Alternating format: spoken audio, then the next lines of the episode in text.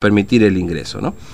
Pero bueno, hubo eh, o hay este, situaciones, este, muchas historias de varados todavía dando vuelta, estos formoseños que pretenden volver a Formosa y que no reciben ningún tipo de respuesta, ni autorización ni respuesta del trámite que han hecho, inclusive meses, ¿no? Eh, un grupo de estos varados eh, cruzó el río Bermejo en balsas improvisadas y fueron capturados por la policía. Estuvieron presos, porque esta es la definición correcta. Hay un, justamente la justicia a través de la jueza Karina Paz desechó su escarcelación, tomándolos como ejemplo para que otros no se les ocurra hacer lo mismo.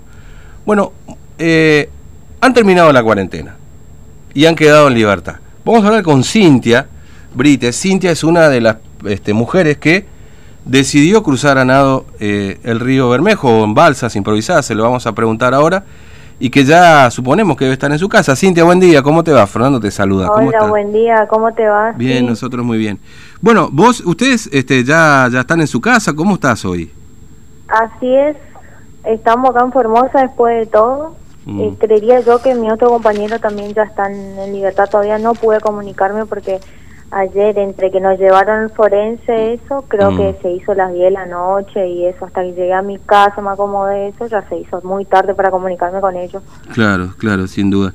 Eh, bueno, ustedes, este, Cintia, con un grupo de, de, chicos ahí, estaban todos en Puerto, eh, Puerto Eva Perón, perdón, ¿no es cierto? Sí, te comento.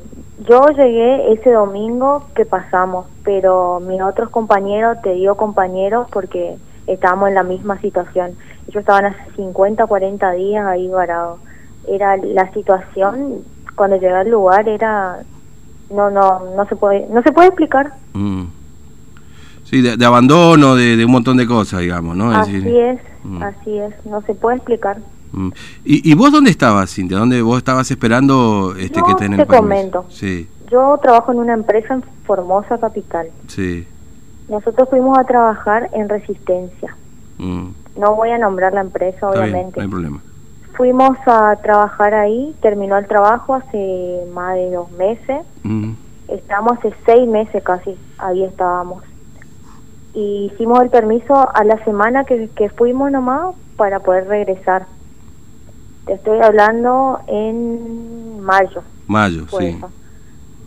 Nos comunicamos de todas formas, no hubo caso. Se movían mis compañeros acá en Formosa, se iban a todos lados, nosotros mandábamos mensajes a la página, no nos respondían, no respondían que esperemos nomás.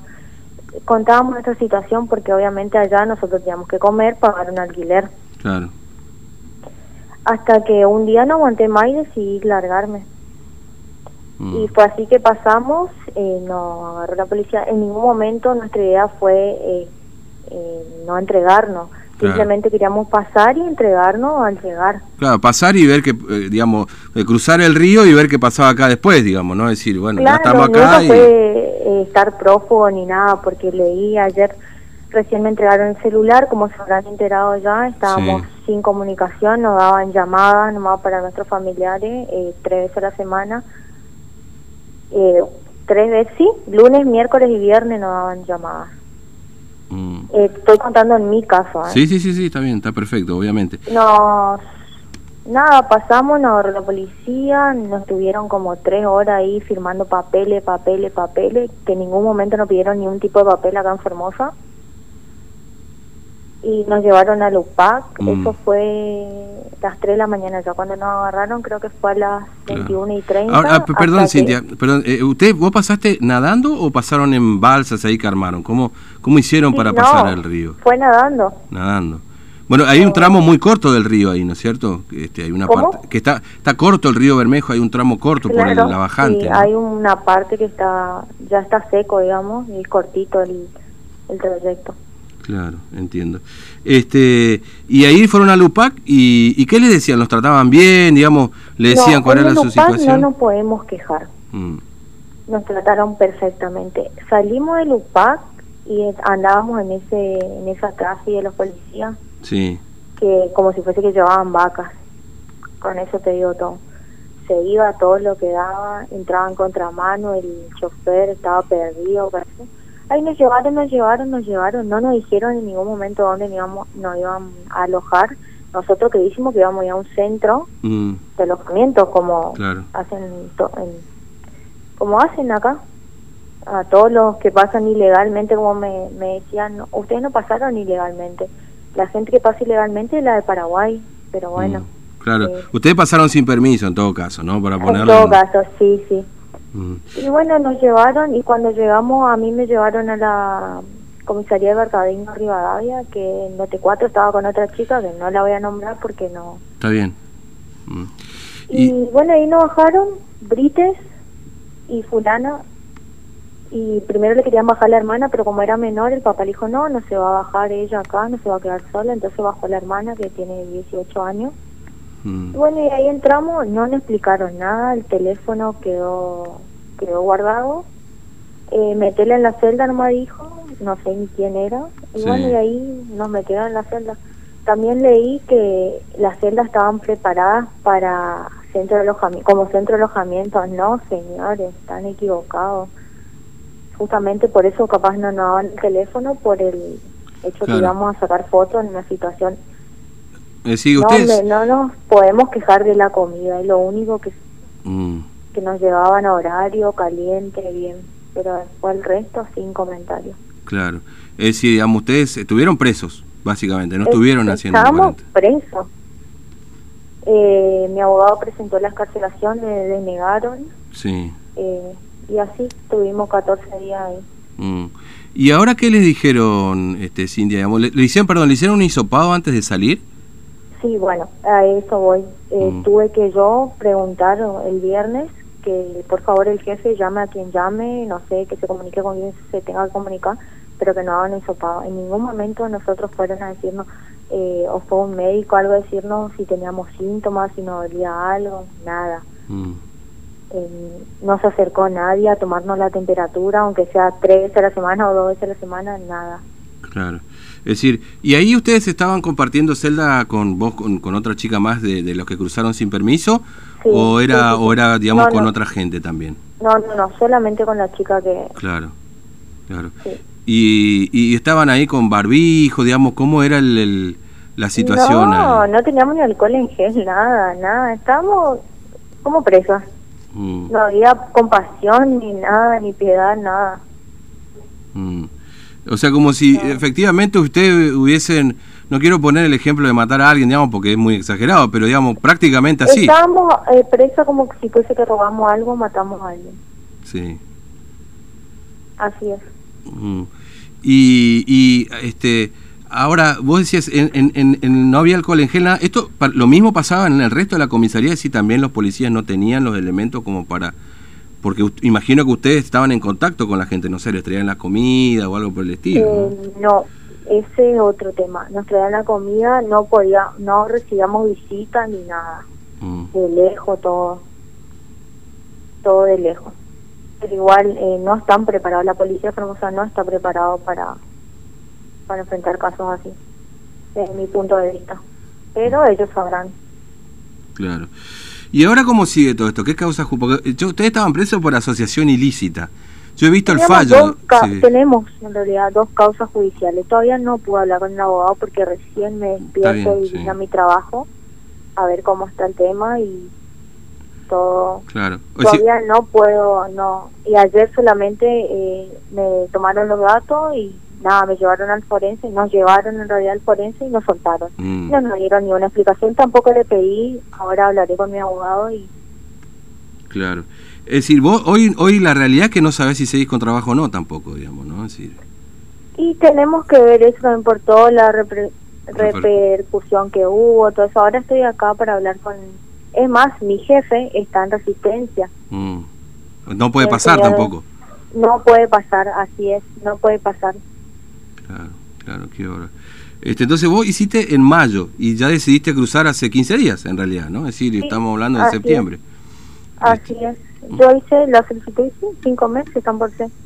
Claro, sí. Y se suponía que primero entraba gente gente con enfermedades, pero veo en las redes sociales que hay gente que se está muriendo y todavía no tiene el permiso. Claro. Sí, no, no, efectivamente, hay gente que, que y ni siquiera le responde. entraban estudiantes y último entraban los que nos fuimos por trabajo. Así que la verdad que no se entiende. Mm. Eh, mira, la vez pasada charlé con, con, este, eh, con este chico, con el papá de las nenas, ¿no? Que está justamente en las lomitas, estaba. Sí, él con el A él lo llevaron, a, él lo llevaron a un hotel justamente porque tenía la menor nomás. Claro, sí, sí. Eh, eh, ¿Lo harías de nuevo? ¿Te arrepentís de lo que pasó, digamos? Porque...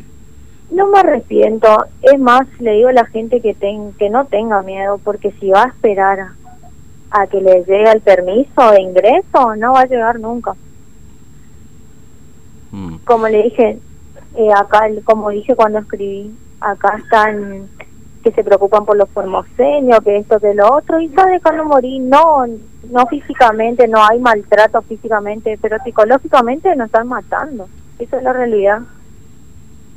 Mm. Eh, el otro día escuchaba que, que una de las funcionarias decía, la, una de las que está en la, está en la conferencia de prensa, eh, que no falta ningún formoseño en la mesa el domingo, cuando se hacen las reuniones familiares, ¿no es cierto? Y sin ah, en su mesa quizás. Porque eh, este, sí faltan los formoseños que no pueden entrar, ¿no es cierto? Ellos hablan porque a ellos no les falta nada, ellos están acá cómodos con su familia. Así que no. Como dije, la gente a veces habla porque tiene boca, simplemente mm. por eso.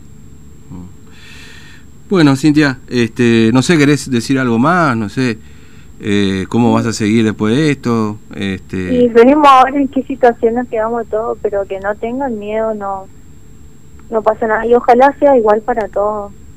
Mm. Así como la gente de Clorinda, de Paraguay, que entre legalmente, lo metan preso. Ah, dice, ah, es más, donde yo estaba, eh, detuvieron a una que pasó ilegalmente. Yo dije, bueno, lo meten con nosotras.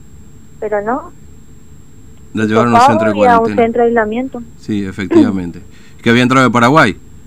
había entrado de Paraguay. Eso hace una semana. Mm. Escuchamos ahí el movimiento. Qué bárbaro. Así que espero que para todos sea igual. Una, ahora más. Mm, una última. ¿De derechos humanos alguna organización se acercó para conversar con ustedes? No, no, solamente se había acercado una, una mayor, creo, de la, de la alcaldía, porque nosotros tendríamos que estar en la alcaldía, no dijo. Mm. No hay en esa comisaría, pero como no había lugar y por el tema que nosotros podíamos estar infectadas y todo eso, nos dejaron ahí. O sea que nuestro lugar iba a ser en la alcaldía. eso fue todo lo que... Eh, Cintia, gracias eh, por atendernos. Estamos, no, no. Chao, hasta luego. Hasta luego. Bueno, Cintia Brites, una de las personas que ahora, después de 15 días, un poco más, eh, bueno, recuperó la libertad, en definitiva, eh, después de pasar sin permiso, eh, nadando ahí por el río Bermejo. Por supuesto, uno no, no alienta este tipo de cosas, por eso le preguntamos si se arrepiente, porque obviamente es un riesgo pasar un río en cualquier circunstancia, ¿no? Sobre todo uno como el Bermejo, que, que uno por ahí es un río bastante complicado. Ahora, son las diez y media. Vamos a hacer la pausa ahora. Pero a mí me llama la atención una cosa, ¿no? Como decía recién, es decir, en esa misma jurisdicción entró alguien de Paraguay, ¿no? Que fue un centro de cuarentena. A los formoseños los mandaron a la comisaría, como si fueran... Lo dijo perfectamente Cintia. Estábamos presos como si robáramos algo o matamos a alguien. Y lo único que querían era volver a su casa. ¿Así se trata a otro formoseño? ¿Así se cuida a otro formoseño? Y me llama la atención también la ausencia de las organizaciones de derechos humanos en toda esta historia. Me llama mucho, va, no me llama la atención a esta altura, digamos, ¿no? Pero los hemos tratado de comunicar en varias ocasiones a ver si se han ocupado de este caso, a ver cómo el trato. Bueno, evidentemente eh, se mueven de otro modo. No sé, la verdad que no, no entiendo. Si hay una explicación que pueden dar organizaciones de derechos humanos, ¿por qué no se han acercado a esta gente particularmente? Capaz a otros sí, no sé. Pero a Cintia, por ahí. Pero bueno, después de 10 y 31 son ya de la mañana, después hablamos del tema. Pausa y estamos.